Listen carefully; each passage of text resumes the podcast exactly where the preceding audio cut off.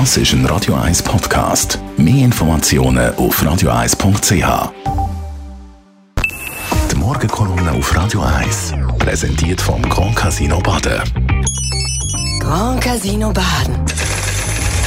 Baden im Glück. Guten Morgen, Ledergerber. Guten Morgen miteinander. An der CS kommen wir nicht vorbei. also zuerst etwas anderes. Heute ist Frühlingsanfang.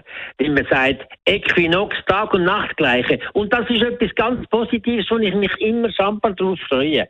Aber heute ist das tatsächlich sehr stark beleidigt mit der ganzen Geschichte, die wir erlebt haben in den letzten Tagen.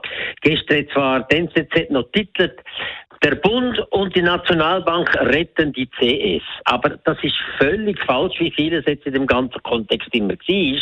Es müsste nämlich heißen, CS ist durch einen Fleischwolf getragen worden, es ist vernichtet worden, es sind riesige Mengen von Wert sind kaputt gemacht worden, zulasten nicht nur von den Aktionären, sondern von allen zusammen in dem Land und von vielen anderen. Das ist eigentlich die richtige Aussage. Und heute Morgen hat es auch tatsächlich geheißen in der NZZ, es sei ein ganzes gewagtes Spiel, das man da mache.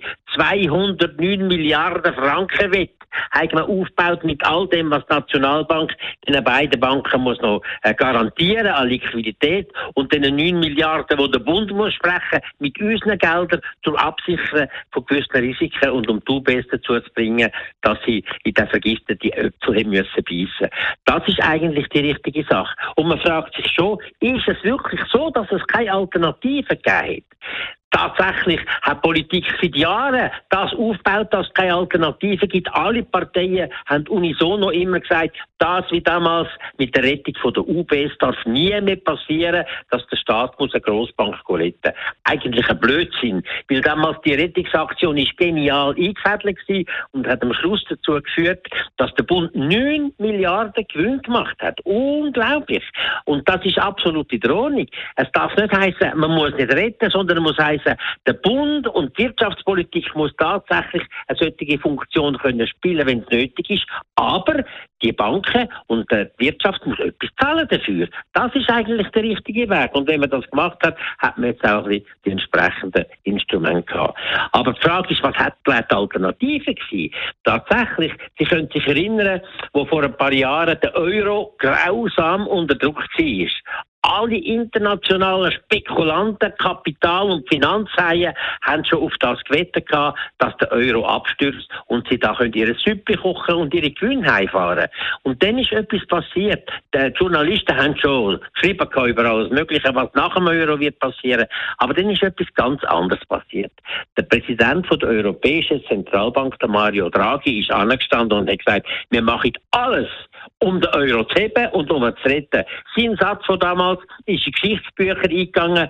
Whatever it takes, hat er gesagt. Wir machen alles, was nötig ist, um, das, um den Euro zu retten. Und was war? Am Tag darauf ist der ganze Sturm in sich zusammengefallen und man hat Zeit gehabt, um den Euro zu sanieren und auch die Länder, äh, Beziehungen, die Wirtschaft in den Ländern einigermaßen zu sanieren. Das hätten wir müssen haben, dass der Bund sagt, whatever it takes. Wir machen alles, um sie zu heben, um die Zeit zu gewinnen, die Bank zu sanieren, die alten Gesellschaften endlich abzuräumen, die alten Risikosituationen rauszunehmen und die Banken so aufzustellen, dass man sie etwa in fünf Jahren wieder hat können an die Börse bringen. Dazu hat es Leute gebraucht, die das Vertrauen können bringen Eben zum Beispiel der Mario Draghi oder auch der vormalige äh, Präsident von der Nationalbank, der ganz eine riesig gute Rolle gespielt hat. Die hätte das Vertrauen können bringen. Man hat sie gewonnen, um die National, um die äh, CS entsprechend zu sanieren und die riesen Kosten, die man jetzt in Kauf genommen hat, zu verhindern. Die Morgenkolumne vom ehemaligen Zürcher Stadtpräsidenten Melmar Ledergerber, die kann man anhören bei uns im Netz auf radio1.ch. Die Morgenkolumne auf Radio 1.